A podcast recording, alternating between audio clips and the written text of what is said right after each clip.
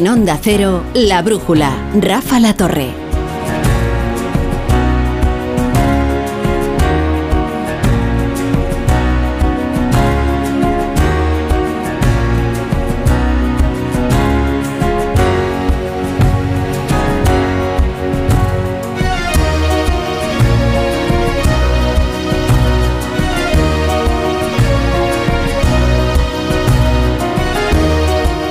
Gustaría que los oyentes vieran, un día vamos a hacer una fotografía y lo colgamos en internet, los apuntes que se trae Pablo Pombo a la tertulia, sobre todo cuando se aproxima una jornada electoral. Es que hay, opositores a notarías eh, con los apuntes más deslavazados que esos. Hay registradores de la propiedad que han llegado a serlo sin haber estudiado tanto como Pablo Pombo para una tertulia. Y esto no me dejarán, no me dejarán de mentiroso ni Ketty Garat ni David No, Jiménez es Torres, que son testigos de lo que se ha traído aquí Pablo Pombo y lo que amenaza con contar, además. A mí me gustan los colores. Eso es lo que lo Tiene cuatro bolis, de- verde, rojo, azul y negro, Sí. que van eh, pues eh, pegados a él de manera permanente. Lo que lo coloca por encima de la competencia, creo, es efectivamente eh, los distintos colores, entiendo, para, bueno, este argumento es bueno, pero este otro es mucho mejor. Una jerarquía, ¿no? Y ahora la gran pregunta, Pablo Pombo, ¿tu trastorno tiene diagnóstico? Bueno, es un TOC. O sea, está diagnosticado, ¿no? Se lleva bien, lo que pasa que eh, el truco está, oye, si lo tienes, eh, conviértelo en algo productivo. Es verdad. Y, Haz, haz algo con ello, y- amigo. y lucrativo. Claro, claro, claro. Y para eso está aquí Pablo Pombo. Buenas noches, Pablo. Buenas noches. Buenas noches, David Jiménez Torres. Buenas noches. Buenas noches, Buenas noches. Eh, José Miguel Azpiroz, buenas noches. Buenas noches. Vamos con el menú de la tertulia. Bueno, pues eh, estamos a menos de 26 horas para que baje el telón en la campaña electoral en Galicia, últimos mítines y mensajes con desembarco de líderes nacionales. Pedro Sánchez en A Coruña, intentando levantar el ánimo de la parroquia socialista. En política, como en la vida, cuando alguien en privado dice una cosa y en público dice la contraria, se llama hipocresía. Alberto Núñez Feijó en Betanzos con su campaña. El PSOE ha abandonado a su candidato. El PSOE ha abandonado su historia, ha abandonado sus siglas, ha abandonado su propia biografía y lo ha entregado a los nacionalistas. Rueda esta mañana con Alsina. que más se juega soy yo, que soy el que eh, quiero revalidar como presidente de la Junta de Galicia y el que se presenta como cabeza de cartel. Lógicamente, Feijóo tiene un especialísimo interés en que nos vaya bien el domingo, pero lo que se juega el domingo es el futuro de Galicia y quien más se juega personalmente es el candidato que le habla. Isabel Díaz Ayuso en Vigo, arropando a Rueda. Sé que ha sido una campaña muy dura, sé que nos han intentado quitar esas ganas que nos caracterizan, pero no. Yo sé que este domingo vamos a arrasar, así que, queridos amigos, adelante, mucha suerte y nos vemos el domingo. Y Alfonso Rueda, a ganar. Yolanda Díaz en Pontevedra pidiendo solo dos escaños. Estamos disputando os dous escanos que sí, que son arrancados do Partido Popular. Por tanto, pido aquí o voto para sumar Galicia. Y Ana Pontón en Onda Cero Galicia sintiéndose ganadora. que saltaron todas as alarmas no PP, que saben que cada día que pasa perden votos e que hai unha maioría que quere abrir un tempo novo da Mando Venega La tertulia dirá, solo pregunto si el resultado de las elecciones está hoy más abierto que cuando empezó la campaña hace dos semanas. Sobre la amnistía, la novedad del día la deja el conseller de la Generalitat, Carles Campuzano, es convergente, ahora independiente, confirmando que los que no se beneficien de la ley de amnistía pueden estar tranquilos, siempre quedarán indultos a discreción. que si hi ha persones que finalment no queden eh, incloses amb l'amnistia, els mecanismes del d'indults existeixen i el govern espanyol està obert, lògicament, a, a resoldre, per la via també dels indults si convé, aquestes, aquestes situacions. Si lo dice Campuzano, lo damos por bueno. No prohíbe la Constitución los indultos generales. El gobierno apuesta por la barra libre al independentismo para salvar la ley de amnistía. Es lo que ha dado a entender también Oriol Junqueras esta mañana en la sexta. Debemos aprobar esta ley, debería aprobarse esta ley. Cualquiera que crea en la democracia y que quiera defender la democracia debería estar a favor de esta ley y ah, hay que hacer algo más, pues haremos algo más como hemos hecho hasta ahora. Pero los de Puigdemont no dicen nada. Siguen negociando sin moverse de su postura inicial que, como recuerda el secretario general de Junts, Jordi Turul, está ya aceptada y firmada por el PSOE. Nosotros, insisto, pondremos lo mejor para conseguir el objetivo, que es un objetivo que está asumido, compartido y firmado. Es noticia de esta tarde la decisión del Parlamento Europeo de tramitar con urgencia dos peticiones para declarar a Policía y Guardia Civil como profesión de riesgo. Ha votado en contra el Grupo Socialista, todo después de los asesinatos de Barbate. Escuchamos al portavoz de la UEG en Cádiz. Ahora, ¿qué hacemos? ¿Seguimos creyendo las palabras de nuestros gobernantes que nos dicen que van a luchar por la jubilación, por la equiparación salarial, por darnos medios, protección? ¿O nos guiamos por los hechos que nos votan en contra de que se declare nuestra profesión como profesión de riesgo? ¿Qué creemos? Del exterior, dos referencias para el análisis. La primera, Gaza, con Israel acelerando operaciones en el sur de la franja. Hoy fuerzas especiales han entrado en el hospital Al-Nasser, donde creen que jamás tiene a algunos de los rehenes secuestrados. Y al mismo tiempo crece la lista de países que piden a Netanyahu parar el castigo a la población palestina. En esa primera línea está Pedro Sánchez y la carta que envió ayer a la Comisión Europea para que le dé una vuelta al Tratado de Asociación de los 27 con Israel. Borrell recuerda hoy que suspender ese acuerdo necesita unanimidad. Estamos estudiando la, la, carta de los dos primeros ministros. La estamos estudiando y pronto les podré decir algo al respecto, pero no aquí y ahora. Segunda noticia del exterior, Trump, que el 25 de marzo se va a convertir en el primer expresidente en enfrentar una causa penal en plena campaña electoral. No hay delito alguno y nadie ha visto algo como esto. De lo que se trata es de interferencia electoral y lo están haciendo para hacerme daño en las elecciones porque voy por delante las encuestas por diferencias que nunca se han visto. Demostrado que la mejor campaña de Trump se hace en los tribunales, están a tiempo los demócratas de encontrar la forma de parar su regreso a la Casa Blanca.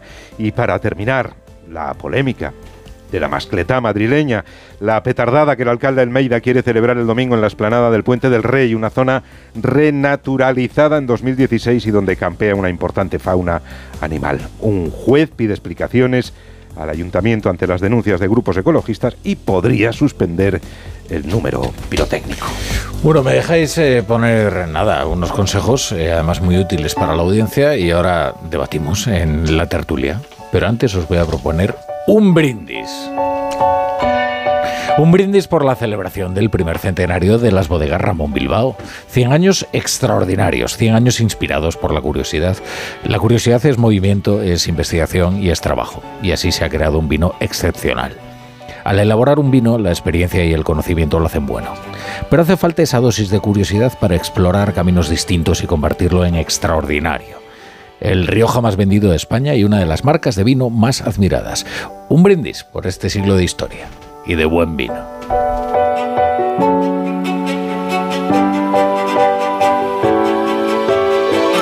La brújula. La torre.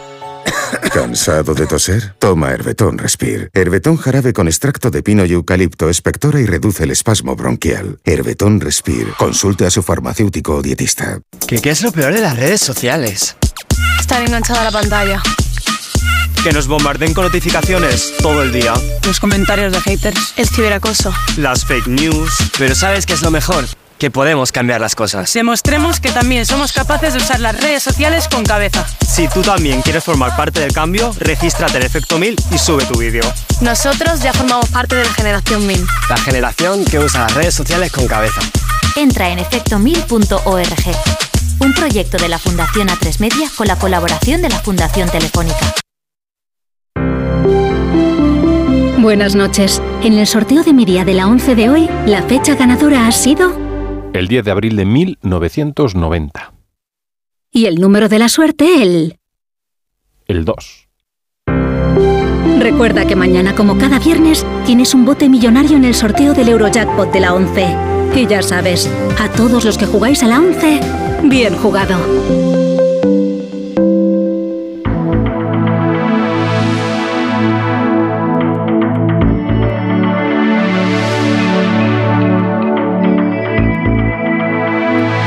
Brújula.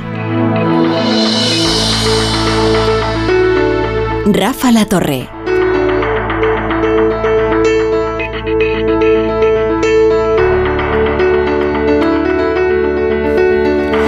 Bueno, estamos a la tertulia de la brújula con Ketty Garat, con David Jiménez Torres y con Pablo Pombo. Y me vais a permitir que sume la voz amiga de Ignacio Varela, que es a quien siempre recurrimos para que nos expliquen, nos expliquen las campañas electorales, las jornadas electorales y todo lo que se refiere a la sociología electoral. Querido Ignacio, bienvenido de nuevo a la brújula, que es tu casa. Bien hallado. ¿Cómo estás, Rafa? Bueno, ¿qué? Un saludo también a todos los demás que son amigos igualmente. La primera pregunta es de una obviedad. eh, ¿Qué tal estás viendo la, la campaña? Extraña, la estoy viendo extraña, aunque mm, con resonancias del 23 de julio de 2023, en lo que se refiere a la campaña del Partido Popular, sobre todo. Es decir, una campaña que declinante. Sí, eh, yo tengo la, ce- vamos, tengo la, no tengo la certeza porque no estoy allí en el cuartel general, pero estoy casi seguro de que cuando tomaron la decisión, que creo que la tomó Alberto Núñez Feijóo y no Alfonso Rueda, de adelantar estas elecciones, eh, los datos que tenían no son como los que existen ahora, porque si fueran como los que existen ahora seguramente no habrían tomado la decisión. Es decir, estoy seguro que el punto de partida para ellos era un punto de partida mucho más eh, cómodo, más holgado, igual que pasó en el 29 de mayo de 2023, después de las elecciones municipales y autonómicas, y que, bueno, pues eh, claramente la campaña que han hecho no, no pasará a la historia de las mejores campañas electorales que hemos conocido. Va- vamos a contarle a la audiencia, Ignacio, algo que seguramente ya sabe, ¿no? Que, que no se están publicando encuestas, eh, sin embargo los partidos sí reciben tracking y esos tracking electorales No están... solo los partidos, también los medios de Con los comunicación. medios, sí, eso Sí, es. sí. En el fondo, eh, bueno, además, eh, como nos los vamos intercambiando, aquí los únicos que no lo saben son los ciudadanos, por tan absurda es la ley, ¿no? Eh, esos tracking, eh, pues son bastante apretaditos, ¿no? En este momento son bastante apretaditos, si, si por apretaditos entendemos eh, lo que a todo el mundo le importa, que es la mayoría absoluta, sí o no, del Partido Popular. Es decir, no hay, no hay ninguna duda de cuál, va a ser, cuál es el orden en el que van a quedar los partidos. Va a quedar primero el PP, segundo el BNG, tercero el PSOE. eh, y, y ya está, porque probablemente esos tres sean los únicos que formen parte del Parlamento de Galicia. Cuarto Sumar, quinto Vox, probablemente quedarán fuera. Eh, ese es el orden. Ahora bien, eh, se da la circunstancia curiosa de que desde en las cuatro anteriores elecciones autonómicas, en contra del estereotipo que habla de una hegemonía clarísima de la derecha en Galicia, eh, el bloque de la derecha y el bloque de la izquierda han empatado el número de votos. Lo que pasa es que el PP conseguía, ha venido consiguiendo hasta ahora monopolizar prácticamente el 100% del voto de la derecha, mientras que el bloque de la izquierda eh, se presentaba, se ha presentado siempre dividido en tres o hasta en cuatro opciones. Pero eh, es que hay muchos estereotipos eh, que funcionan sobre Galicia, ¿no? sobre la realidad electoral. Pero lo cierto es que los dos bloques en las cuatro últimas elecciones autonómicas, es decir, desde la de 2009, han sumado lo mismo, ¿no? están, están empatados en votos y también lo están en la mayoría de las encuestas que se han dado a conocer ¿no? y en algunas de las que no se han dado. Eh, lo que pasa es que, bueno, como te digo, pues el PP eh, ocupa prácticamente más del 95% del espacio de la derecha y, el, y, la izquierda pues se- se fragmenta. Y, y luego está eh, un cuerpo extraño, ¿no? Que es este partido Democracia Orensana de Jacome, al que bien podríamos calificar, no sé, como un trumpismo orensano, en cualquier caso, un fenómeno únicamente hasta ahora municipal, ya provincial probablemente y con posibilidades también de entrar, ¿no? Es posible. Lo que pasa es que es, un, es una gran incógnita, porque ese partido hasta ahora solo eh, ha competido en la ciudad de Orense. Eh, no ha competido en el resto de la provincia. Y en la ciudad de Orense es verdad que ganó con holgura, eh, pero mm, la ciudad de Orense es poco más del 30% de la población de la provincia. Por tanto, es una incógnita cómo va a funcionar en el resto de la provincia. Pero es verdad que los sondeos conocidos le están dando hasta un 7% de, de, de estimación de voto, con lo cual con ese resultado, sí, conseguiría un escaño en la provincia de Orense.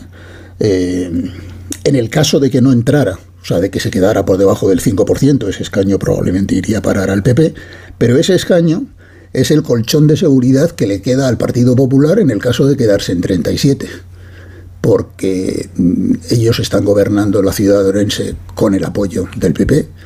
Me parece muy extraño que se mm. arriesgaran a perder ese apoyo, ¿no? O sea mm. que, de alguna manera, eh, sería una situación de emergencia absoluta, ¿no? Eh, que el PP se quedara en 37, que se viviría como un gran fracaso en todo caso. Pero bueno, tiene ese colchón de seguridad el, del posible diputado de, de Orense, de, ese partido. Sobre todo porque Jacome fue eh, alcalde por la transacción de la Diputación de Orense por la alcaldía de la ciudad de Orense, ¿no? En principio, ¿no? Eh, Ignacio, eh, tú que tantas campañas electorales has seguido, ¿recuerdas algo tan extraño como esto de que el, PSOE se ponga casi a disposición de un, del candidato de un partido ajeno y que trate de impulsar a la nacionalista Ana Pontón. Eh, yo no sé en el PSDG cómo estarán los ánimos, pero eh, ya se puede declarar casi como perdedor sin ninguna duda al PSDG, a pesar de que se pueda llevar el consuelo de entrar en el gobierno, pero convertirse en la muleta del, de un partido nacionalista como única aspiración eh, electoral, yo creo que es algo terrible para el Partido Socialista, ¿no? Sobre todo teniendo en cuenta que en las elecciones generales de hace ocho meses el Partido Socialista estuvo claramente por delante del Venega. Es decir, es que Galicia es un. Yo creo que los dos territorios de España donde más se produce eso que llaman el voto dual, que es en definitiva votar distinto según la naturaleza de las elecciones, son eh, Cataluña y Galicia. Mm. Entonces, bueno, pues ya te digo que hace ocho meses el Partido Socialista superó claramente al, al Benega. No así en las autonómicas, ¿no? Eh, pero eh, eso tiene que ver con la lógica de los bloques, eso que tú me preguntas. Yo creo que es.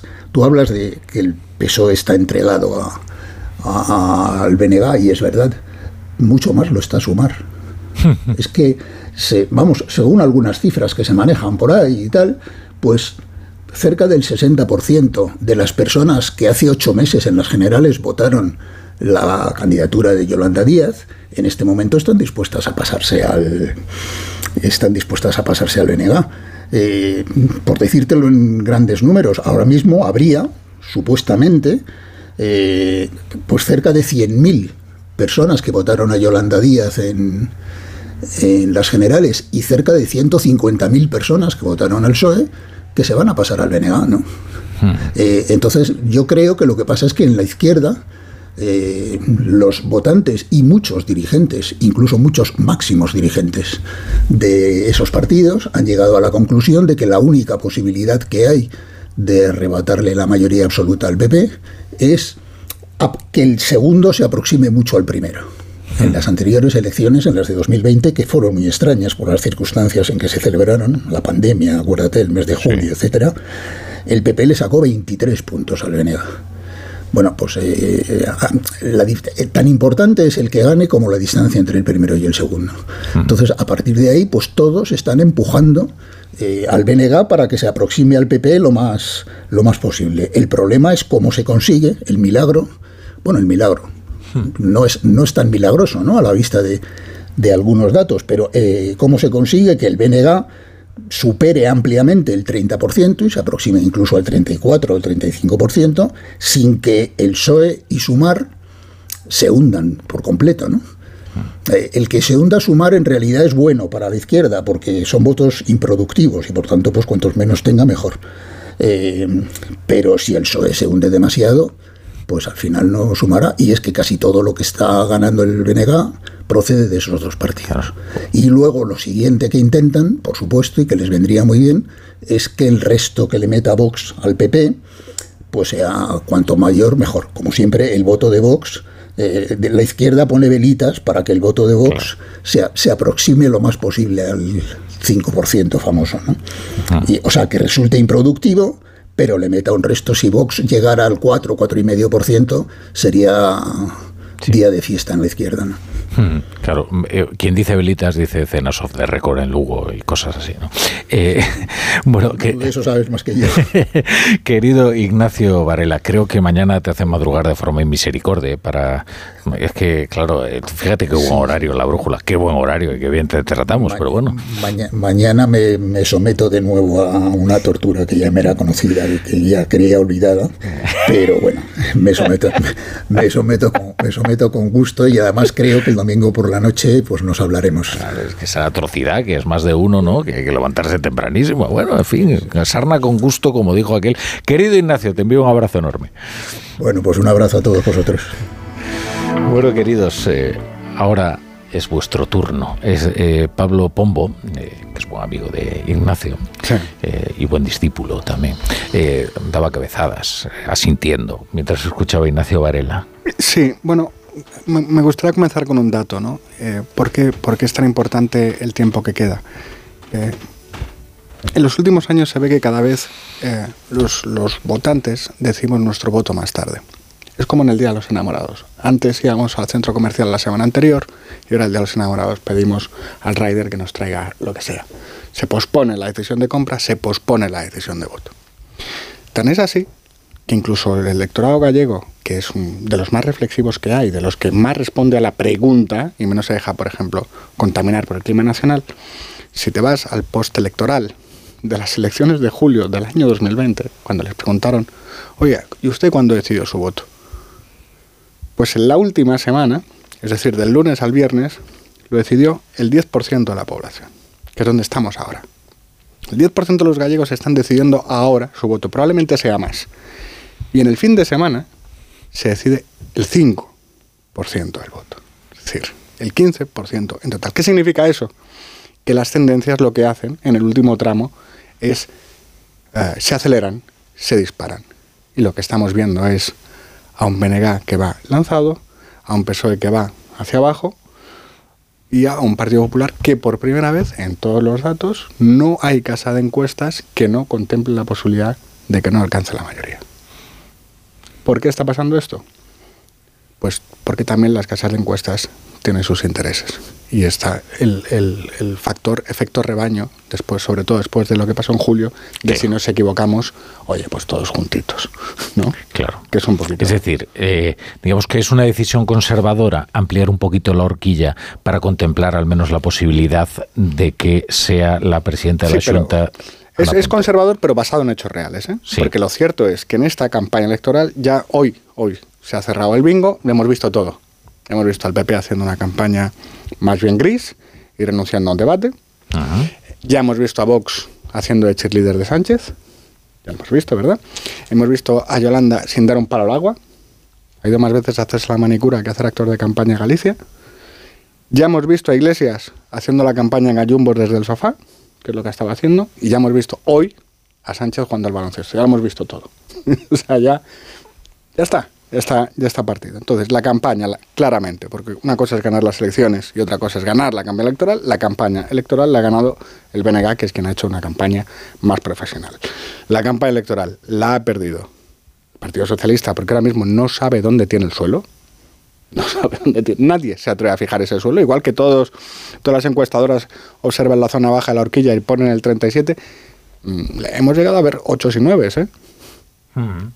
Ocho y nueve. Hemos llegado a ver ocho y nueve. Un 9 del CIS, de hecho. Claro, del sector amigo, ¿no? Y desde luego nadie puede decir que el PP ha ganado la campaña electoral, porque mm, la, tendencia no, no es positiva. Yo diría, a mí me, nos centramos mucho en los partidos, ¿no? En cómo lo están haciendo los partidos, cómo lo están haciendo los líderes y además creo que estamos cargando buena parte de nuestro análisis de cuáles pueden ser las consecuencias de estas elecciones, vayan a un lado o para el otro. Eh, sobre los liderazgos nacionales, ¿no? Sobre Feijó, sobre todo, tenemos mucho foco puesto sobre él, pero bueno, también pues qué ocurriría con el Partido Socialista en caso de tener un muy mal resultado y Yolanda Díaz, ¿no? Pues qué supondría darse un, un buen patinazo en su tierra, ¿no? Pero a mí me parece que hay que hablar del nacionalismo y hay que hablar de que la verdadera elección en estas elecciones y las verdaderas consecuencias es o statu quo, en lo que se refiere al papel de Galicia dentro de los equilibrios de poder en España, o que Galicia pase a ser gobernada por un partido nacionalista por una nacionalista y no solo, evidentemente, cómo afecta eso a los, a los gallegos, evidentemente que son los principales afectados por unas eh, elecciones autonómicas, pero estamos en una eh, tertulia, en un programa de ámbito nacional, también pensar en las consecuencias que eso puede tener para el resto de la legislatura en lo que se refiere a los equilibrios de poder dentro de, la España de hoy. ¿no? Es decir, para mí, a mí al menos es más interesante plantear el escenario de qué ocurriría en un escenario en el que Galicia, País Vasco y Cataluña están gobernados por partidos nacionalistas, ¿Qué significa eso para el resto de la legislatura de los próximos años? ¿Qué, puede ocurrir con la carrera de eh, algún político eh, concreto? ¿no? Em, y creo que esto también nos tiene que hacer plantear sobre el extraño estatus que tiene el nacionalismo en nuestra política eh, nacional, ¿no? valga la redundancia. Es decir, ¿cómo puede ser que el Partido Socialista haya llegado a un nivel de afinidad e incluso de blanqueo, si queremos, o al menos de, pacto de amistad con los nacionalistas periféricos, que estén no solo impulsando a los candidatos de esos nacionalistas periféricos, sino incluso que sus votantes digan yo no tengo ningún problema con votar a Ana Pontón. ¿Hasta qué punto se ha diluido la especificidad ideológica de los socialistas? Que siempre, oye, le preguntas a un socialista y dice, yo no soy nacionalista, yo soy, el socialismo es internacionalista, pero nuestros compañeros de viaje, caray, es que de tanto empujar a los compañeros de viaje, a lo mejor el viaje lo hacen ellos solos. Es que ya no son compañeros de viaje, es que ya les estás llevando a las maletas. Claro, claro. Quiero decirte, eh, compañeros de viaje eran antes, pero es que en Pamplona eh, tú has investido a un alcalde de Bildu y es que en Galicia solo puedes aspirar a investir a una presidenta de la Junta Nacionalista. Es que eso es, eh, esa es la cuestión, que ahí se ha volteado, porque cuando hablan del bipartito, el bipartito estaba liderado por un socialista que era Touriño. Pero en ese momento probablemente el Partido Socialista no estaba en condiciones de votar a alguien como Ancho Quintana. Ahora, el modelo, y, perdón, cierro con esto, eh, el modelo yo creo que no es el bipartito famoso 2005-2009, el modelo es el País Vasco. Un partido nacionalista que sea el que de verdad gobierne y el, el, el, el PSOE como la muleta. Y como la muleta, elecciones tras elecciones tras elecciones. Por cierto, son una cosa, y ahora te dejo que, que nos te estamos dejando hablar, que son una cosa. Eh, los nacionalistas eh, siempre siguen la misma estrategia, estrategia anfibia, que podríamos decir. Todos, sin excepción. También, por supuesto, el BNG. Es una estrategia que consiste en presentarse como autonomista en Madrid, convencer de una moderación, una integración dentro del entramado institucional español y luego, cuando tienen el poder suficiente, desplegar el soberanismo que es al final lo que eh, caracteriza a la, a la, naturaleza de estos partidos. ¿no? Lo hemos visto en todas las regiones de España, en todas donde ha operado un nacionalismo. Y Galicia, desde luego, no es una excepción. Quiere decir, el bloque nacionalista no se llama bloque nacionalista únicamente por una cuestión estética o no, eh, tiene una agenda eh, política. Otra el cosa primer es que, punto de su programa. Eh, exactamente. Otra cosa es que tenga además una estrategia y esa estrategia pasa por eh, disfrazarse de autonomismo hasta que llegue el momento. Claro, lo que pasa es que la diferencia aquí es que la hoja de ruta no es de las formaciones nacionalistas, sino del propio Pedro Sánchez. La hoja de ruta de Sánchez básicamente consiste en potenciar esa eh, condición de muleta en el ámbito territorial para que luego el cromo, la carta que se cambie, es la de la gobernabilidad nacional. Esa es la eh, garantía de Sánchez de que puede continuar al frente del Palacio de la Moncloa. Es decir, yo pacto hacer marginal a mi partido, llevarlo al extrarradio, al extrarradio, no era Paje que estaba en el extrarradio, sino el PSOE, en cada uno de los territorios, salvo en uno, Cataluña. Por eso la legislatura va a durar hasta que sean las elecciones en Cataluña, hasta ver si consuma o no la operación y ya después ya hablaremos. Dicho esto, a mí me parece, y luego es interesante, muy interesante, ver las sinergias en las estrategias por parte de determinadas formaciones, por ejemplo, la del BNG, la de Ana Pontón, con Bildu la misma operación de blanqueamiento, que además ha conseguido, oye, concitar, como bien decía David, de repente una ola de simpatía hacia su persona, una imagen más transversal, más moderada de un partido que no tiene nada de moderado y nada de transversal, pero que ha conseguido ese salto eh, cualitativo eh, y virtuoso de que te empiece a votar la burguesía de tu comunidad autónoma. Porque ese es el modelo PNV, efectivamente, conseguir la burguesía, ya pasar de el voto rural, del voto joven, de las las mujeres, de los pensionistas, a la burguesía gallega. Dicho esto, a mí quiero volver a los datos, porque los datos me parecen muy interesantes de lo que vamos conociendo las últimas horas y además yo sigo la escuela Pombo, aunque no tenga bolis de colores. Eh, el primero, el Partido Popular, ha perdido en 24 horas 1,4 puntos. En 24 horas, 1,4 puntos. ¿En favor de quién? Una parte hacia Vox, que no estaba en el 3% y ahora está superando eh, ese 3% de voto, y esto es relevante, ahora explicaré por qué, y otra parte eh, también importante, un 5% de voto al BNG. Hay un trasvase de voto del Partido Popular al BNG, al Bloque Nacionalista Galego, que ahora mismo es como la opción de moda eh, dentro de esta concepción pop que tenemos de la política. Segundo, el PSOE en el extrarradio absolutamente de la, de la gobernabilidad en Galicia. Besteiro es el donante universal. Es el donante universal. Besteiro manda un 36% por ahora, ya veremos si es más o si es menos, pero por ahora manda un 36% al bloque nacionalista gallego y un 8% al Partido Popular. Y esto es mm, eh, muy relevante porque efectivamente, como bien decía Pablo Pombo, ahora mismo no tiene suelo, se está desfondando, dice literalmente, desfondando.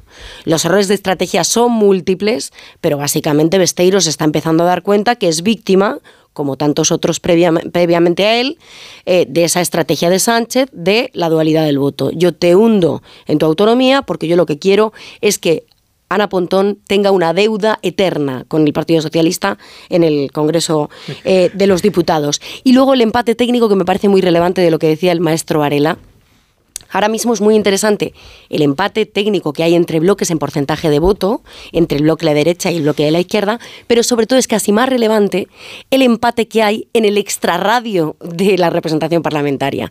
Porque los partidos que no entran casi seguro, entre los que no está Democracia Orensana, que por cierto, apuntalando lo, lo anterior, a quien le quita el escaño que entra es al BNG, es al BNG, no es al PP, y de hecho los votos son de izquierdas, pero aunque sume luego con la derecha, pero en el, en el margen eh, fuera de la representación parlamentaria ahora mismo tenemos a un Vox que está en el 3%, y a un PSOE y Sumar que suman un 3%.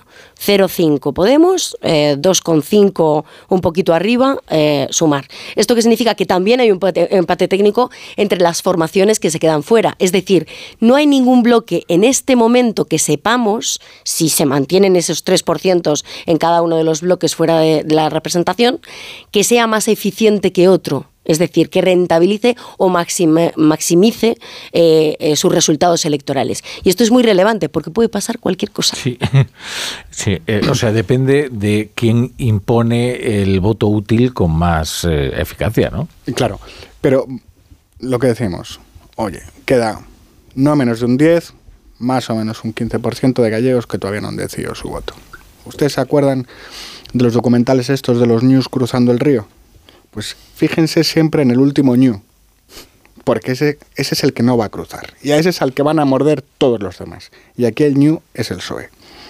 Imagínense ustedes. El New es Besteiro, quieres decir, ¿no? Imagínense ustedes a 10 votantes, a 10 votantes. A, mí me enternece ¿eh? y ya cuando utilicéis estas analogías, pues más, porque yo es que además creo que no es tan mal candidato, de verdad. yo creo que igual estoy loco, ¿eh? es, la víctima. De verdad, ¿eh? que es que creo que él. El, último ñu no es mal ñu, Rafa. No, no ha hecho nada malo. no, no, no es de que las llenas se le echen encima, pero lo ocurre. ocurre. porque yo lo veo y lo veo una persona. Bueno, lo, lo que pasa es que, claro, eh, es que como dice Ketty lo de donante universal, es muy interesante porque la principal transfusión va directamente a las venas de Pedro Sánchez, que es lo que está ocurriendo en todas las federaciones del PSOE, que es que todo va a, a Moncloa Distrito Central. Hoja de ruta. Entonces, solo no, no me refería al candidato, me refiero al Partido Socialista de Galicia, ¿vale? Tuvo el peor resultado en 2020, 14 diputados. Bueno, vamos a seleccionar a 10 personas que votaron a ese partido en 2020. Las estamos visualizando todas, muy bien. De esos 10, hay 3 que se van al BNG. Hay uno que se va al PP. Y hay dos dudando o indecisos en este momento. Esta es la película. esta, esta, es la película. Por eso lo que pase ahí lo va a determinar. Es decir, que se queda solo Besteiro. No, no, no, no, lo que, no, le quedan cuatro. Quedan cuatro del peor resultado en este momento. Y yo creo que ese, ese, esas dos personas que están dudando, viendo cómo va la campaña, en la que los indecisos lo que suelen hacer es subirse a la corriente. A mí me cuesta pensar que esas dos, eh, esas dos eh, socialistas indecisos que quedan de los diez vayan a animarse a votar al PSOE. O, irán al BNG eh, o, o, no irán a votar. Y luego, respecto a lo ideológico, porque me parece muy interesante, es que todavía no hemos interiorizado, yo creo, el, resultado de las generales. Es verdad que hay una disolución ideológica del votante del PSOE, es verdad en parte porque confía en el voto dual. Oye, mira, nosotros aquí palmamos, llegan las generales, somos primera marca y ya está. Eso lo que demuestra es que el PSOE, como organización, es una decisión que respalda a los militantes, no, no la han tomado en contra suya, ha renunciado a ser un partido con vocación de mayoría y se, se conforma con ser el primer partido del bloque, la marca principal del bloque. Bueno, es así. esta es la lógica de Sánchez, por eso lo del muro. El PSOE ya no piensa en términos de partidos, piensa en términos de bloque. Y eso es lo que explica todo lo que está pasando en Galicia. Ahora bien, ahora bien, para, para, para, para ideología y disolución ideológica la del votante de Vox. Porque debajo de la del votante del PSOE hay un sentido, hay una lógica. debajo del, de quien vote a Vox solo hay estupidez. Porque siendo absolutamente imposible que tu partido entre en el Parlamento, votarle para que entre el nacionalismo, no tiene ninguna explicación. No tiene ninguna explicación. Entonces, ¿se puede reproducir el mismo fenómeno que pasó en las generales? Si es que el PP no haga, no haga una buena campaña y Vox reme justito, justito, justito lo suficiente como para que el enemigo principal, que en este caso es el nacionalismo, se haga con el poder. Claro, por eso yo no creo que la ola, decías tú, lo normal es que el indeciso ahora se vaya a, quien está pues en la cresta de la ola, ¿no? Al, al, que, al que pita más en esta campaña. El que pita más, la que está de moda, es la señora Pontón. Yo no lo creo. Fíjate, porque creo que Pontón, y de hecho ellos lo saben, y, eh, cualquiera que haya hablado con ellos, yo lo he hecho a lo largo de las últimas dos semanas, eh, son gente inteligente, son gente que... profesionales. Y, son profesionales y son, y son cautelosos, son muy gallegos, son muy prudentes. Y ellos saben que su techo son 26. ¿Por qué es muy difícil que ellos lleguen a 27? Oye, 26 es un resultado espectacular. Es 7 escaños más. Es una barbaridad. Eso es.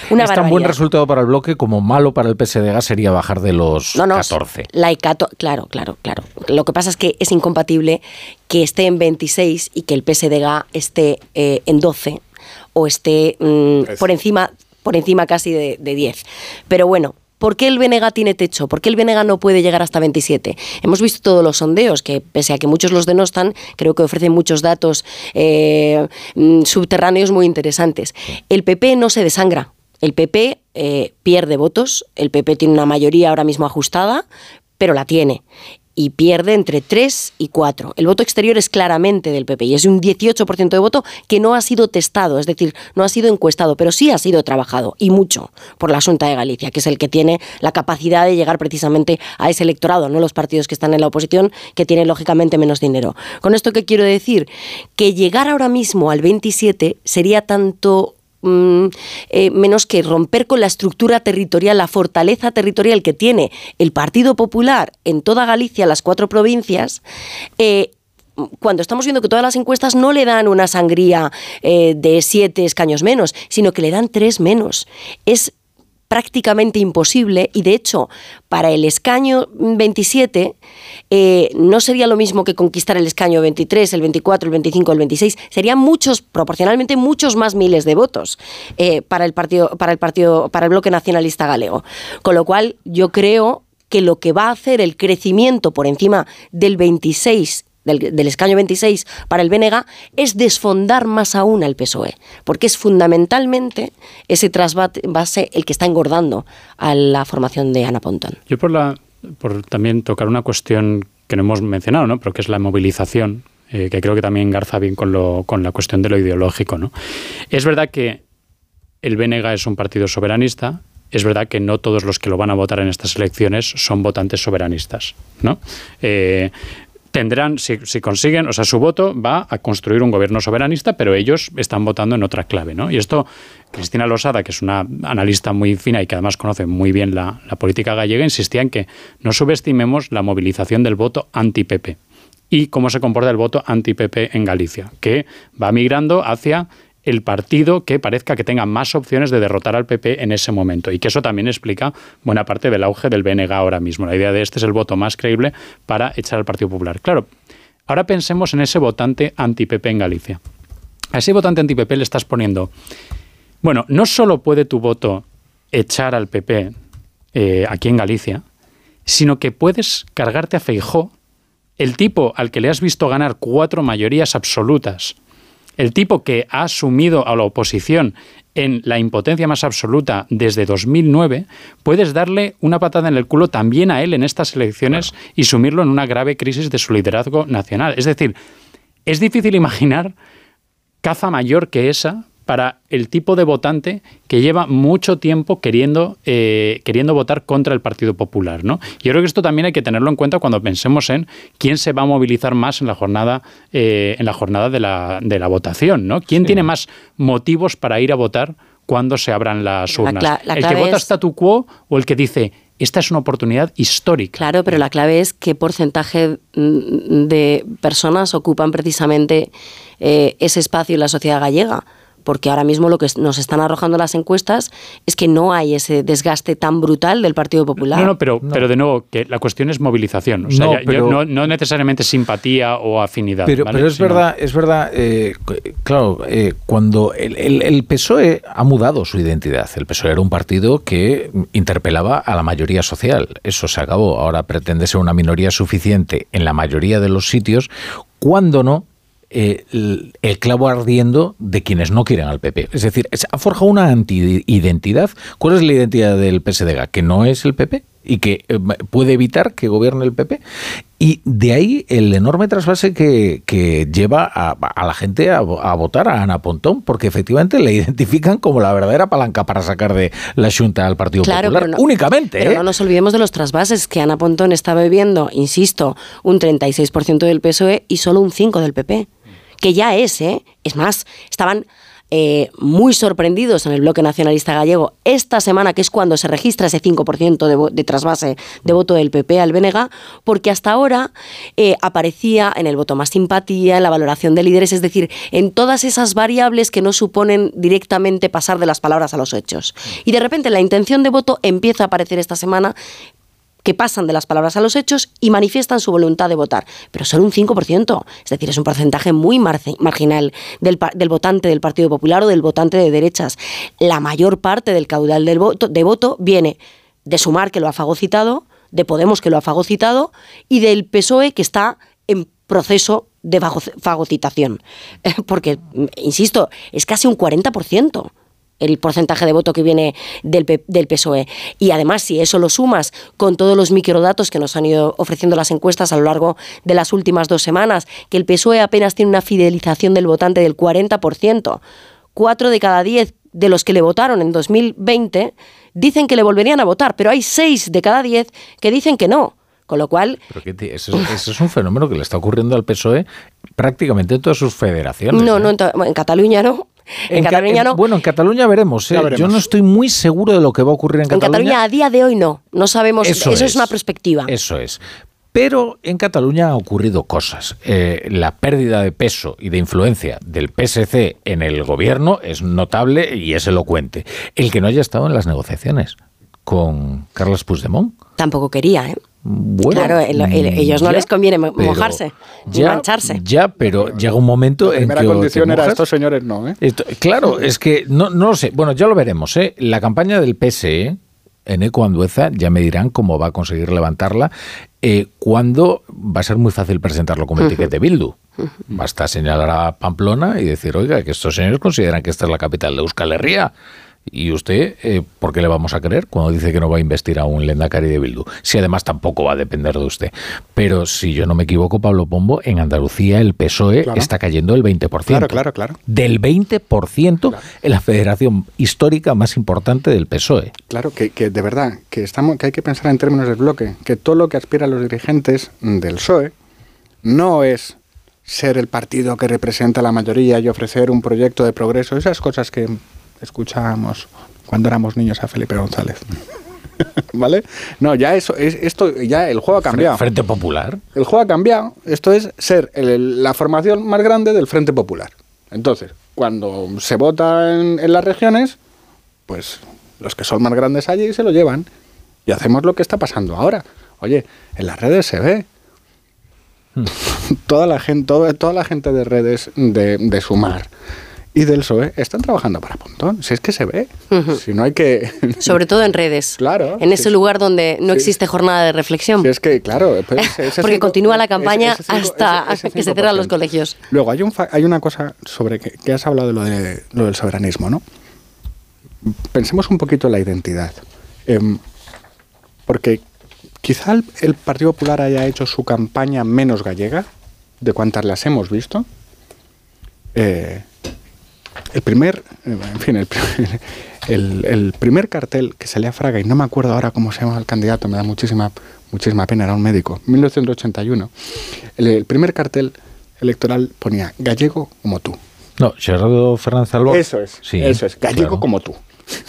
ya Sí. desde el principio. Bueno, es que es que eh, La galleguidad. exactamente, eh, eh, procedía del, del, del galleguismo cultural. eh, es, es, digamos, eh, eh, Albor eh, es el que conforma la particular naturaleza del PP, ese regionalismo lindante casi en ocasiones con el nacionalismo con espesura, con una espesura Eso es. emocional. ¿vale? Sin duda. Eso Sí, es. Bueno, sí, pues duda. eso que lo ha tenido siempre el PP, Partido Popular de Galicia, el más gallego de los partidos, ¿sabes? O sea, claramente en esta campaña la ha nacionalizado.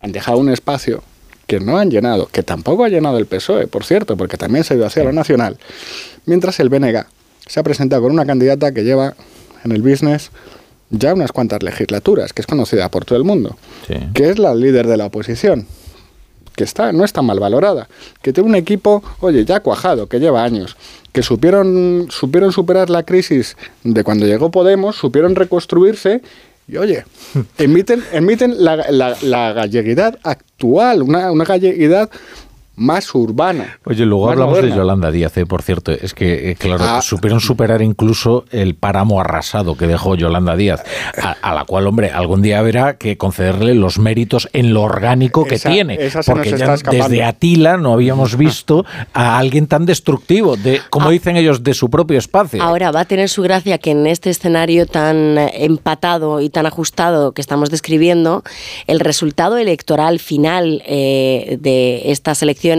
no lo vamos a conocer a las 12 de la noche del domingo, sino Sí, el viernes siguiente, Sí, con, el voto exterior. Bueno, ya veremos, ya veremos. No, no, Eh, claro. Solo, solo una cosa. eh, me gustaría que vosotros contestarais a la pregunta que ya ha contestado David Jiménez Torres por propia iniciativa. ¿Qué supondría para España y, en fin, para nuestro proyecto nacional de convivencia el que las tres... eh, las tres nacionalidades históricas, como dice la Constitución, eh, eh, estén gobernadas por un nacionalismo en caso de que eso ocurriera en, Galicia. Bueno, yo creo que eso es consumar la hoja de ruta de Pedro Sánchez y garantizar eh, que la legislatura durará lo que quiera Pedro Sánchez. Eso es el proyecto de Pedro Sánchez, no es otro que este. Eh, cuando pensamos o cuando decimos abuela pluma, bueno, la falta de principios de Pedro Sánchez, no, Pedro Sánchez tiene un objetivo muy claro, que era básicamente sabiendo que la fragmentación del voto es tan acusada eh, como la que nos ofrecen parlamentos como los actuales, con múltiples fuerzas políticas, con ah, eh, la irrupción de, competencias en el bloque de la derecha y de la izquierda, mm, de vaciar vaciar sus arcas a nivel autonómico para hacer un voto dual que le permita subsistir a escala nacional sin fisuras sin ningún tipo de, de- problema. Y yo creo que eso garantiza que la legislatura dura lo que quiera Pedro Sánchez. Yo, eh, el nacionalismo genéticamente es eh, confrontativo, la confrontación es mala para Galicia y lo que es malo para Galicia solo puede ser malo para España. Unos consejos y regresamos.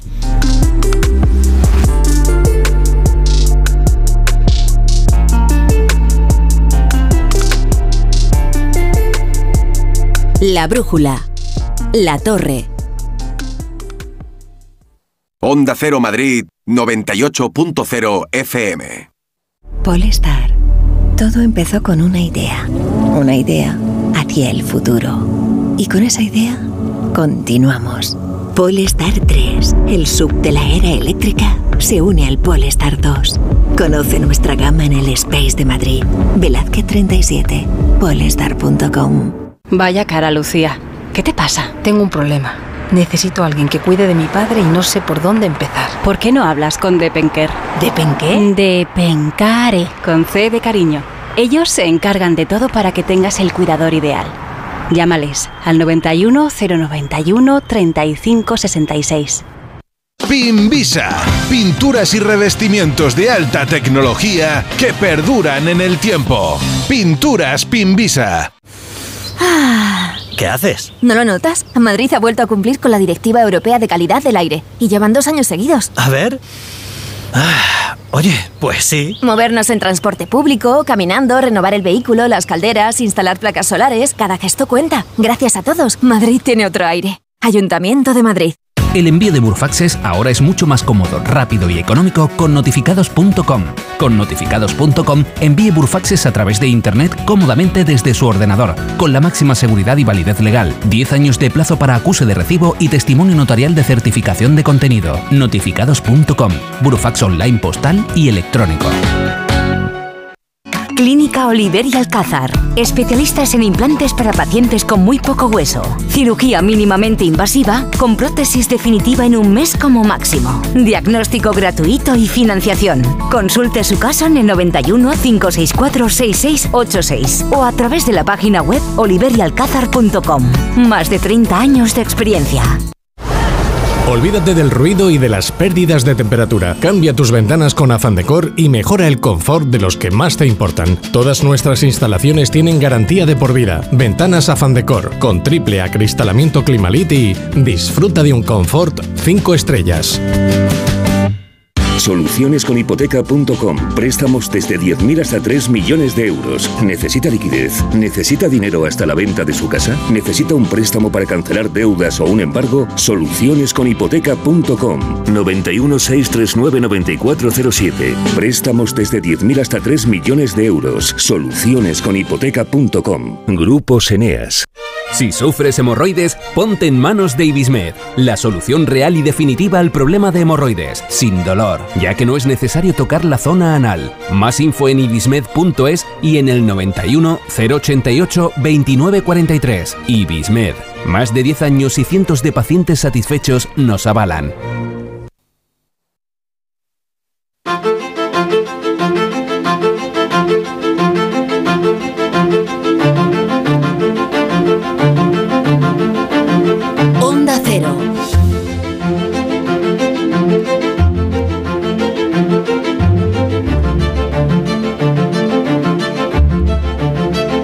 La brújula. La torre.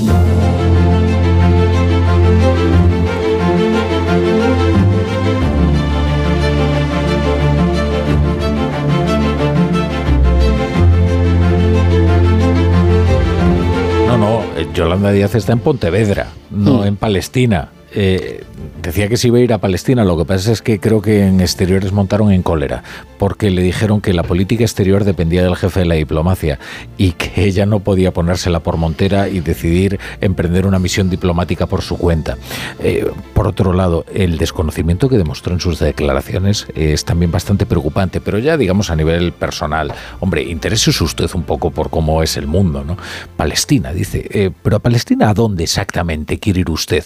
Teniendo en cuenta que sus amigos consideran que Palestina va desde el Jordán hasta el mar, pues eh, pues, no sé, probablemente eh, incluiría Tel Aviv eh, dentro de lo que es Palestina, ¿no? Pero eh, bueno, no sé, es, es una cosa bastante curiosa. En cualquier caso, yo a Yolanda Díaz la veo desde hace un tiempo eh, completamente fuera de sí. Es decir, eh, yo no sé si es que le ha desequilibrado por completo la guerra que ha emprendido eh, Pablo Iglesias contra ella, si es que ha perdido ya toda influencia en el gobierno, si es que le ha ocurrido lo que ya en otras ocasiones, que es que no sabe manejar bien los partidos que, que se trae entre manos. En fin, no, no sé vosotros cómo analizáis la situación actual de la vicepresidenta.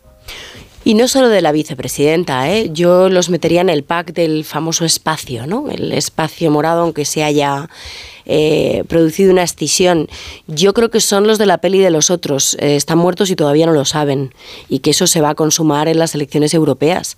Eh, yo creo que no va a sacar representación Podemos. Está, vamos, para mí, casi fuera de toda dudas y, veremos a ver qué ocurre con Sumar, porque el varapalo que va a recibir Yolanda Díaz este fin de semana en Galicia va a ser muy importante, es la segunda vez que sucede, pero ya con un porcentaje de voto irrisorio, está ahora mismo en el dos y pico por ciento de voto. Una persona, que eso también habría que hacer una lectura, por mucho que Sánchez tenga sus estrategias oscuras, Galicia lo que castiga este fin de semana absolutamente es a la coalición de gobierno independientemente de las formaciones que apoyen eh, con carambolas múltiples el mantenimiento de la gobernabilidad. Lo que castiga absolutamente es a la coalición de gobierno, hundiendo a Besteiro y a Yolanda Díaz, haciéndola desaparecer. Y a Podemos ya ni te cuento, que está en un, eh, en un irrelevantísimo 0,5%, si es que llega.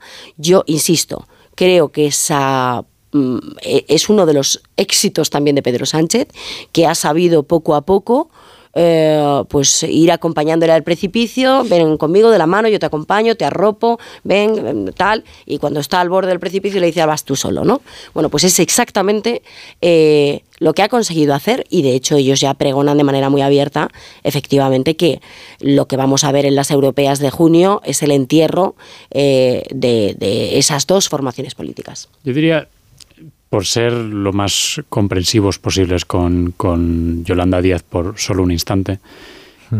es verdad que ella tiene, es un problema estructural, ¿no? ¿Cómo puedes tener perfil propio cuando tú has asumido estructuralmente dentro de esta legislatura el papel de marca blanca del PSOE?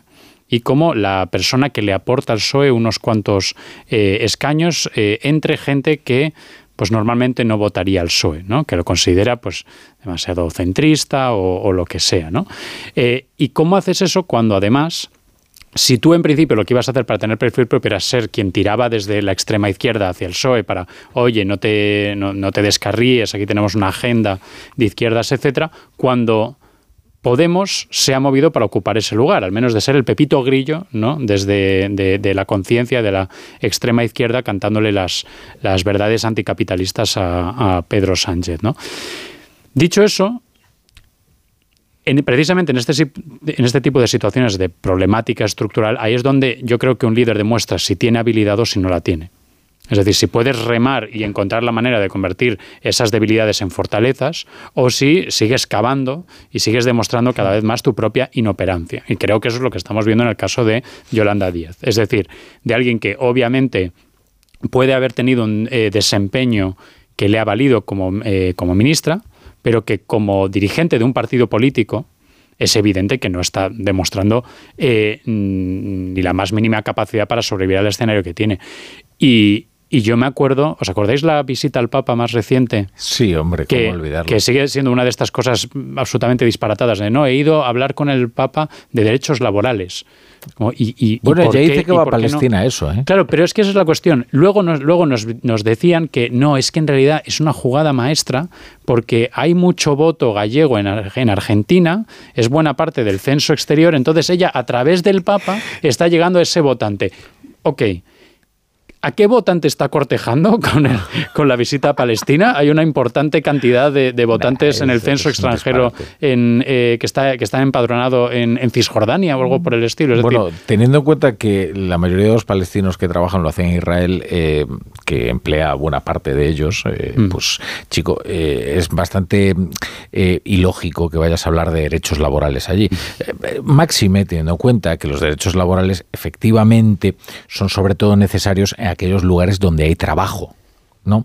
Eh, cuando no hay trabajo, la gente supedita el poder trabajar al poder trabajar en determinadas condiciones. ¿no? Pero bueno, esto es una lógica, en fin, quizás un tanto... Yo, de verdad, no creo que no estáis siendo capaces de ver todo lo que está haciendo Yolanda por el progreso de España, por la izquierda en Galicia y por la paz en el mundo. Eso lo tengo que decir. Es verdad que yo tampoco lo veo, Porque no entiendo eh, qué demonios pinta Yolanda Díaz en Palestina que no sea hacer propaganda a, unos terroristas que son fundamentalistas. No, no, no veo a Netanyahu pidiendo que paren las tropas porque, porque viene Yolanda a hacerse una fotografía. Pero por debajo de eso, de que está fuera de foco, de que ha demostrado que es divisiva, de que no, en fin, que pertenece al Partido Comunista, que son cosas que a, mí no me, no me hacen muy feliz, ¿no? Hay algo que me molesta de verdad. Y es que va a Palestina a hacerse una foto.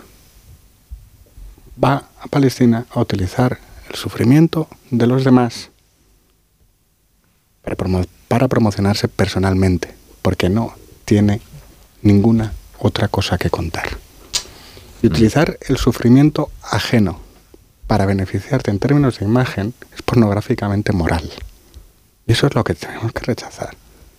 Eso es lo que no se puede soportar. Claro, lo que pasa es que la cuestión es eh, a qué nos tenía acostumbrados Yolanda Díaz, porque si entramos ya en, eh, profundidades y en eh, hacer un balance no sé si a modo de obituario de, la carrera política de Yolanda Díaz, eh, hombre, yo creo que no ha habido personaje más inflado en la historia reciente de España que el de la vicepresidenta segunda del gobierno de España. Una persona absolutamente blindada que no ha contestado jamás una pregunta que jamás eh, ha respondido más allá de decir que ella es de Ferrol y que sus padres siempre le enseñaron en casiña, graciñas, adiós, adiós, eh, en fin. Esto lo puede decir eh, porque es de Ferrol. Bueno, claro, es que otros somos de Ferrol y también sabemos hablar y contestar a las preguntas, ¿no? Digo yo. Entonces, en fin, lo que quiero decir con esto es que cuando muchos nos auguraban hace tres, cuatro años, Yolanda es un bluff, Yolanda está hinchada, Yolanda es un producto mediático, Yolanda está pasando como con Iván Redondo, que le hacéis una leyenda, le encumbráis a las alturas. Hasta que. Y de repente, oye, se pincha el globo y se acabó la historia. Y, aquí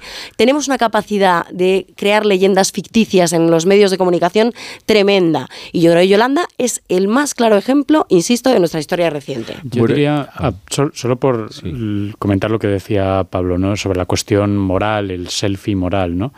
Yo, yo acepto, ¿vale?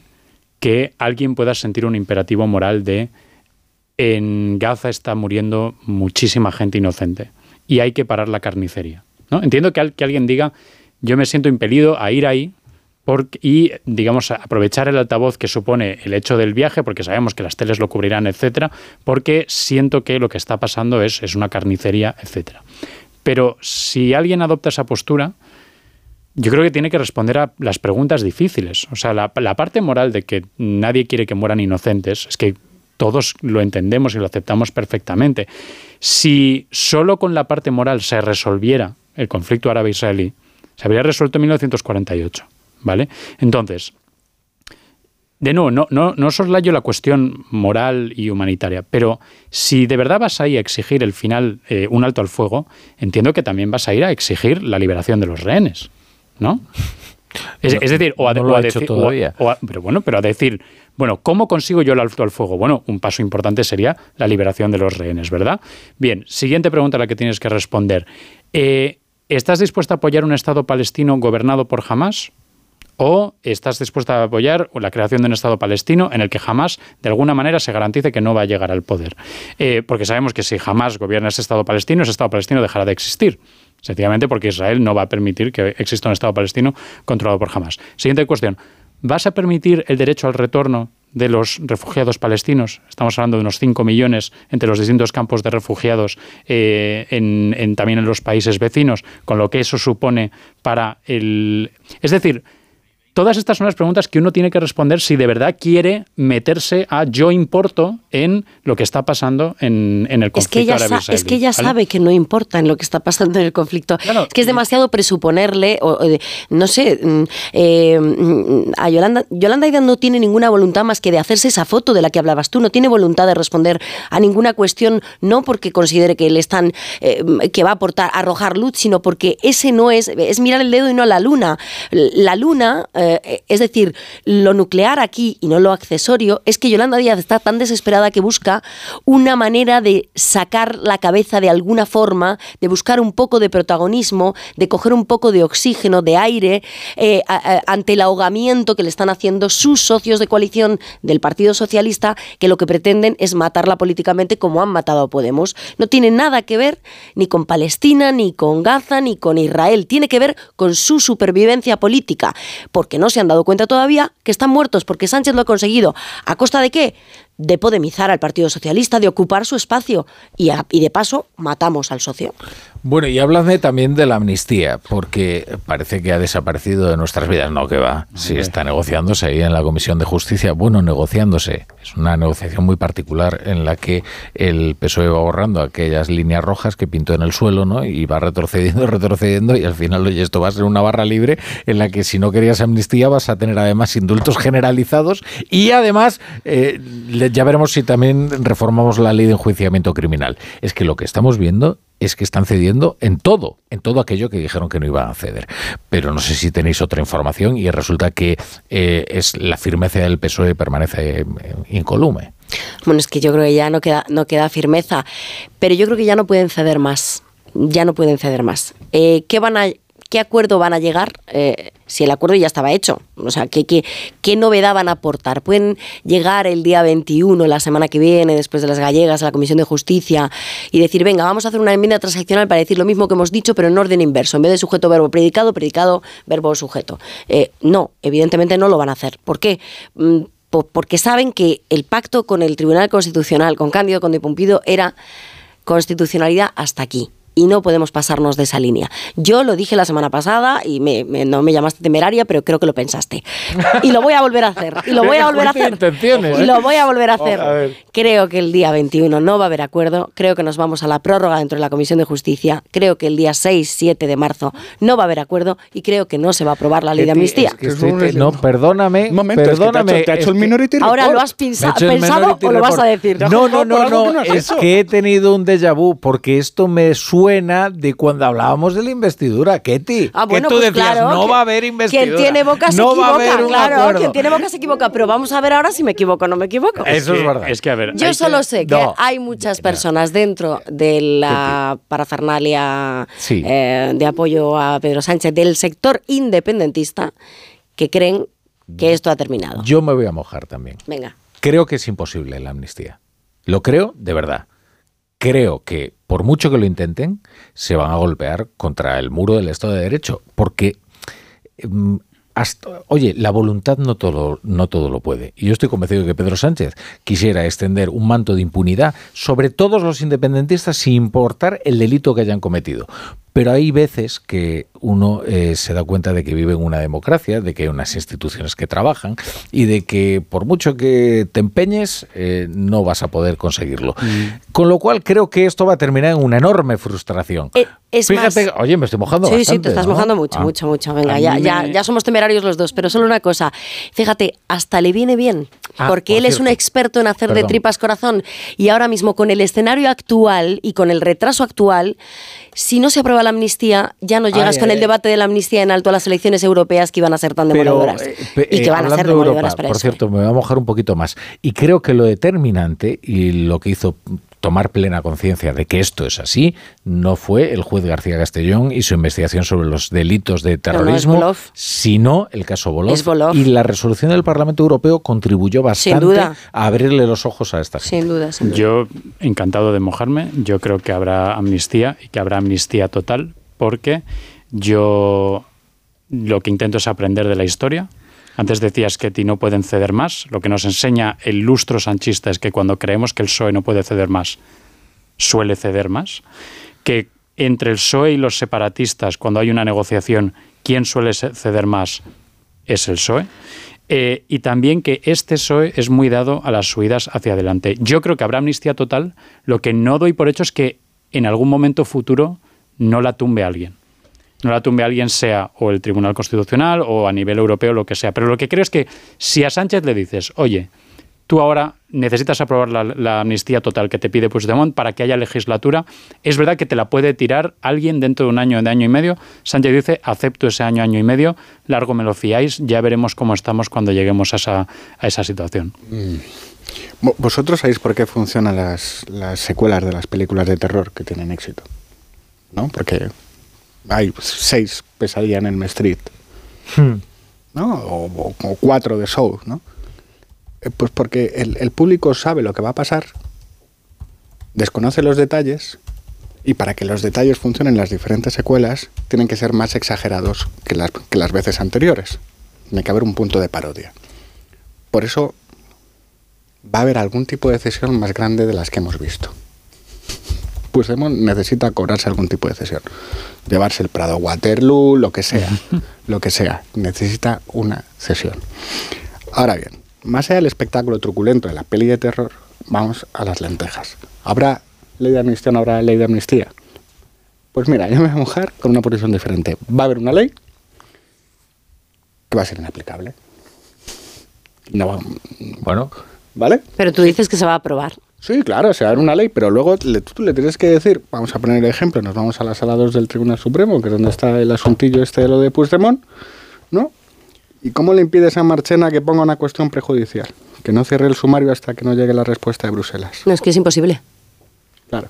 Claro. Entonces, eh, la cuestión no es... O sea, Puigdemont ya sabe que Sánchez no le va a dar la ley de amnistía que él quería, pero no porque Sánchez se resista, pues ya se la había dado, sino porque en España existe la justicia y en Europa hay dos cuestiones que preocupan, que son el terrorismo y la trama rusa. Entonces ya no va a tener la ley. Pero al mismo tiempo los dos necesitan una ley. Los dos necesitan una ley. Esa es para mí una de las lentejas. La segunda, que para mí es la sustancial. Y lo vamos a escuchar, pase lo que pase, porque al final solo va a pasar lo que Puigdemont sepa, quiera este rollo de no, la legislatura se cae si el gobierno, la sostenibilidad, mentira. Mentira, ni ahora ni en los presupuestos. Esto solo se va a dirimir en las elecciones europeas y aquí, eh, en las elecciones catalanas. Y mi posición aquí es distinta. Exacto. Mi posición aquí es distinta. A Sánchez no le interesa que gobierne el PSC. Aquí el rollito es la confluencia de intereses para Sánchez Madrid, el gobierno de España, y para Puigdemont, el gobierno de Cataluña. Si eso se rompe, dime tú, que hay un gobierno de izquierdas, ¿qué incentivo tiene Puigdemont para seguir apoyando a RC y al PSC? Yo ahí no lo veo igual que tú porque creo que el, el- la legislatura para Sánchez, si consuma la operación ella en Cataluña, está terminada. Con que consume la operación ella en Cataluña y tenga precisamente eh, un feudo que estaba perdido y abandonado. Ya puede, ya se Pero ¿y puede adelantar las ¿Y elecciones. qué Es motivo más, tiene Puigdemont para votar es en más, Madrid? es más, la, la- bueno, es que por eso te digo que la legislatura está terminada. Claro. Por eso no necesita el voto de Puigdemont en Madrid. Es decir, lo único a lo que fía Sánchez toda la legislatura, incluso casi me atrevería a decir, su proyecto político es a culminar en Cataluña. Que se acaba el proyecto. Y a partir, es que se acaba el proyecto, claro que se acaba el proyecto. Es que Sánchez tiene un fin. Lo que pasa es que pensamos que Sánchez no tiene fin, Pero Sánchez, pues- igual que no es infalible, tiene fin. Pues y su fin, lo mismo que yo, que y lo su que fin para es que mí es gobierne. no, no, porque es que yo creo que después de las catalanas va a convocar elecciones.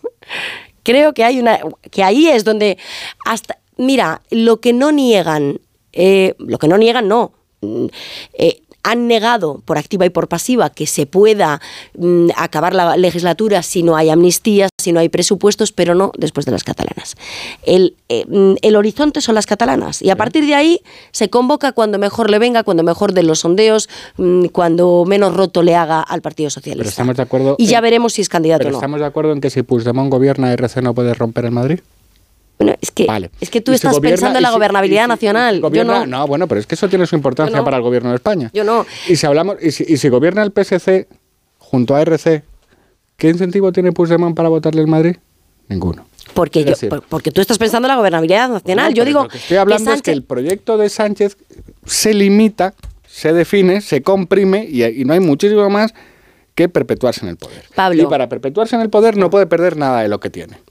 Si Puigdemont manda, RC se queda dentro porque no le puede explicar a sus votantes que se sale. Vamos a ver. Pero Puigdemont puede explicar perfectamente que se sale, siendo un partido conservador, de un gobierno en el que están el PSC y RC. De todas maneras, tú estás, Ergo, dando por, tú estás dando por hecho que va a haber un pacto, que va a haber un pacto con Esquerra y yo y yo a día de hoy no daría un digo por es que hecho. hay una confluencia de intereses. Sí, sí, hay otra confluencia de intereses y hay otra confluencia de intereses, o sea, eh, hay otra confluencia de intereses con la famosa sociovergencia que todavía no tenemos despejado ni en el escenario del Ayuntamiento de Barcelona. Bueno, Vamos es a ver con quién se pacta en el Ayuntamiento es de que Barcelona. esa es parte de la partida Vamos a ver, está, claro, claro. Entonces, Podríamos- yo, tú das por hecho que va a ser con Esquerra Republicana de Cataluña, No, yo creo que ese es el pacto natural, pero yo no veo ese escenario. Lo que digo es que a Sánchez le conviene que Puigdemont mande, o que los Puigdemones manden.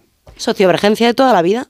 Sociovergencia. Podríamos claro. dar un paso atrás Y de, todas maneras, permíteme una, cosa, David, solo muy brevemente, porque antes ha dicho una cosa. Entonces, sí, no, no, no, muy, muy breve, muy breve. No descartemos tampoco otro escenario, que tú hablabas de la teoría de las segundas partes de las películas.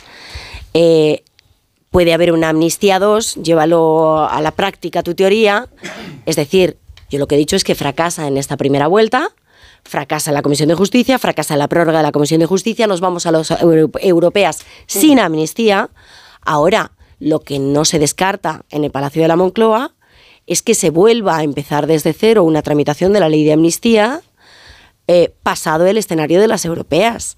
Empezar nuevamente, incluso que no sea el Partido Socialista el grupo proponente, porque os quiero recordar que la ley de amnistía era supuestamente una proposición de ley firmada por mm, Sumar, PSOE, Junts y Esquerra, y que finalmente se descuelgan todo y le dejan solo. Y, es solo el proponente, el Partido Socialista. Y si el proponente en la amnistía 2 en septiembre, en sus taquillas, eh, resulta que el proponente es Junts per Cataluña.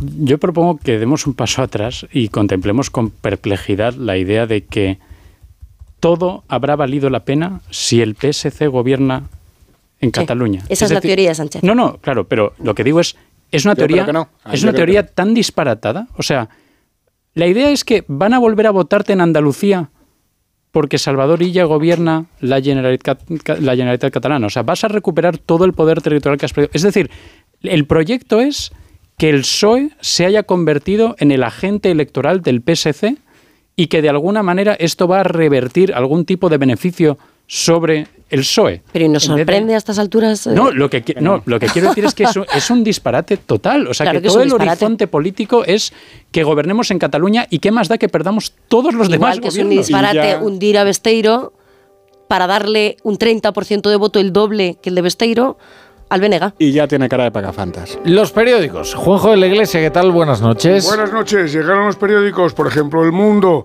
que abre con este titular, el bloque nacionalista gallego, es radicalidad. Sin el PP habría una Galicia muy distinta. Es un entrecomillado de unas declaraciones de Alfonso Rueda, el candidato del Partido Popular a la presidencia de la Junta. Eh, junto a este titular a una columna, los impuestos y el deterioro institucional hunden la inversión. En la razón, Génova, Dos puntos, comillas, si el PP pierde la Junta, será por Abascal. El Partido Popular teme el efecto Girona y que un centenar de votos a Vox arriesgue la mayoría absoluta.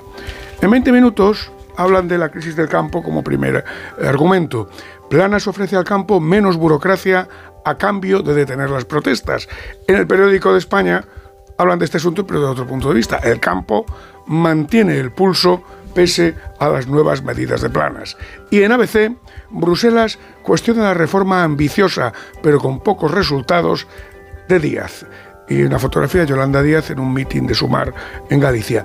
A pie de página, un juez novato asumirá el narcocrimen de Barbate. Bueno, pues eh, no sé si quieres comentar. Bueno, es que no queda ya muy poco tiempo.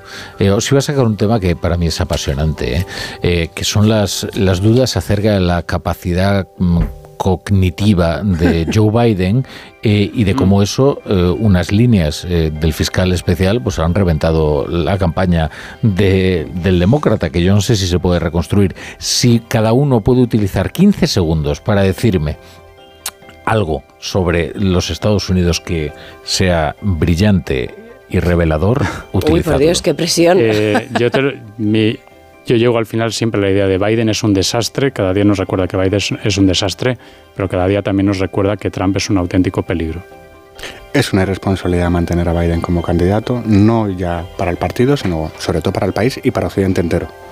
Sí, pero a efectos de la estabilidad mundial, yo creo que Trump ahora mismo es la principal amenaza.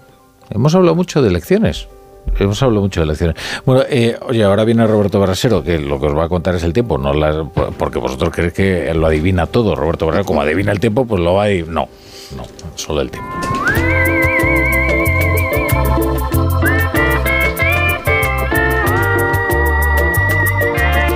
Pero antes, eh, dejadme dirigirme a todos los que están al volante, porque esto les interesa, porque ahora con el seguro de coche línea directa, además de ahorrarte una pasta, pues tienes muchas ventajas. Como vehículo de sustitución y no solo en caso de siniestro o robo, sino también por avería, para que no os quedéis nunca parados. Cámbiate y te bajan el precio de tu seguro de coche sí o sí. Ve directo a lineadirecta.com o llama al 917-700-700, el valor de ser directo. Qué bien te viene la financiación total para clientes con tarjeta El Corte Inglés. Financia tus compras hasta en 12 meses en electrónica, electrodomésticos, deportes, moda, hogar y mucho más. Hasta el miércoles 21 de febrero, financiación total del Corte Inglés en tienda web y app. Por compras superiores a 200 euros, financiación ofrecida por Financiera El Corte Inglés y sujeta a su aprobación. Consulta condiciones y exclusiones en elcorteinglés.es. Con este estrés no consigo concentrarme. Toma Concentral. Con su triple acción de lavacopa, rodiola y vitaminas, Concentral consigue aliviar el estrés ayudando a una concentración más estable y duradera. Concentral, consulte a su farmacéutico o dietista. Te lo digo, te lo cuento. Te lo digo, estoy harto de cambiar de compañía cada año para poder ahorrar. Te lo cuento, yo me voy a la mutua. Vente a la mutua con cualquiera de tus seguros. Te bajamos su precio, sea cual sea. Llama al 91 555 5555. 91 555 5555. Te lo digo, te lo cuento. Vente a la mutua. Condiciones en mutua.es. El 9 de mayo de 2018 se celebró por primera vez el Día Mundial de los Calcetines Perdidos. Y en fin, si hasta los calcetines perdidos tienen su propio día, ¿no te mereces tú también el tuyo? Con mi día de la 11 elige tu fecha especial y juega con ella. Todos los días por un euro gana hasta 3.000 euros. Mi día, el sorteo más tuyo. Y recuerda, uno de cada cinco toca. A todos los que jugáis a la 11, bien jugado. Juega responsablemente y solo si eres mayor de edad. ¡Vigor, gor, gor, gor, gor, gor, gor, gor! Toma Energisil Vigor. Energisil con maca contribuye a estimular el deseo sexual. Recuerda, energía masculina, Energisil Vigor. Su alarma de Securitas Direct ha sido desconectada. Anda, si te has puesto alarma. ¿Qué tal? La verdad que muy contenta. Como me paso casi todo el día fuera de casa trabajando, así me quedo mucho más tranquila. Si llego a saber antes lo que cuesta, me lo hubiera puesto antes. Protege tu hogar frente a robos y ocupaciones con la alarma de Securitas Direct. Llama ahora al 900-272-272.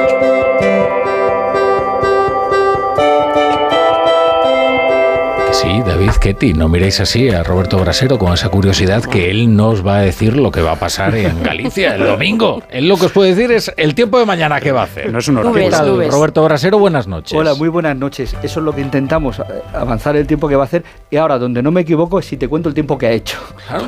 Es, Pero que, es que como aciertas siempre el tiempo, se creen que puedes anticipar cualquier No, no, cosa. ya y eso no es estaba- así. Os estaba escuchando, y además que, que encendidos comentarios he escuchado también Sí. y qué, qué profundas reflexiones y análisis de los cuales aprendo mucho, Ketty, David y compañía.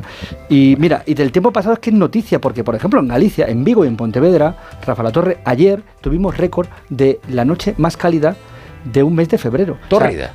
un- una temperatura mínima de casi 15 grados, 14,6 y 14,4 en Vigo y Pontevedra respectivamente. Eso en febrero no se había registrado, o sea, el termómetro siempre había bajado más por la noche. Pero es que eso ayer, ¿vale? Día de San Valentín. Pero es que hoy, 15 de febrero, en Santander, en Zumaya, País Vasco, nos hemos levantado con 20 grados. Termómetro no ha bajado de 20 grados en toda la noche. Noche tropical en el Cantábrico en pleno mes de febrero.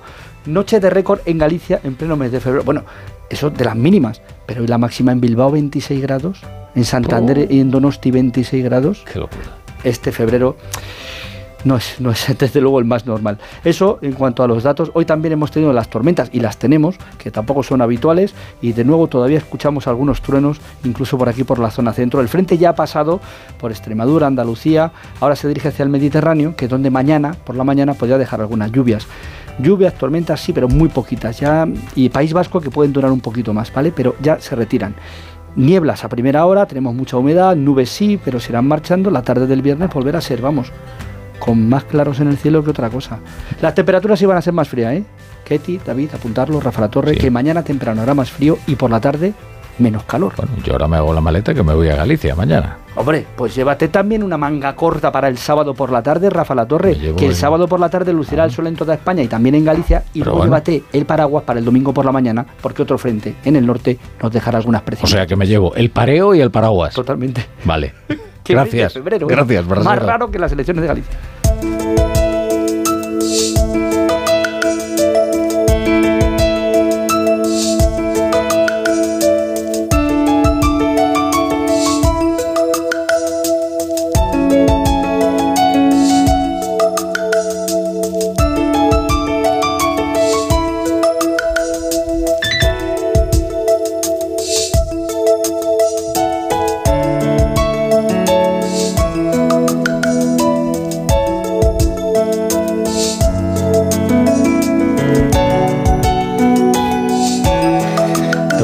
Música, ¿eh, Pombo? Preciosa.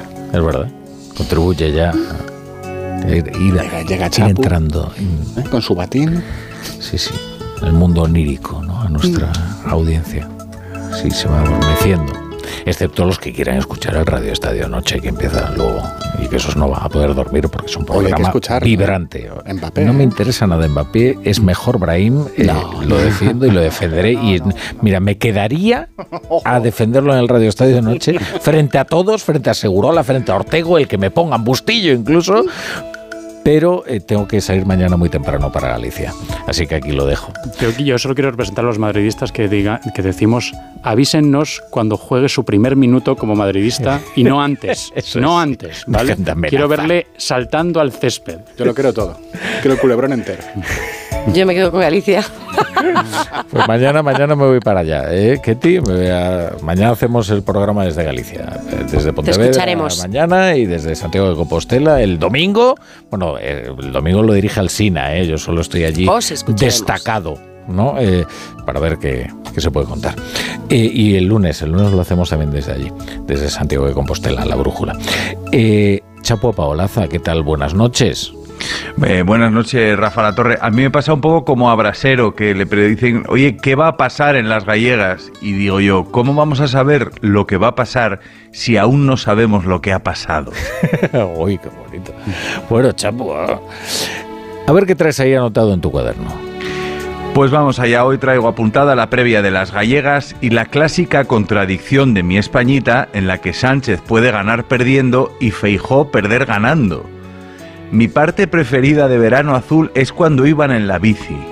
Pero hay un momento en la bici en la que vas todo contento ahí, tranquilo, en tu bici de niño, y dice, anda una farola, y solo puedes mirar a la farola, y al final te das con la farola.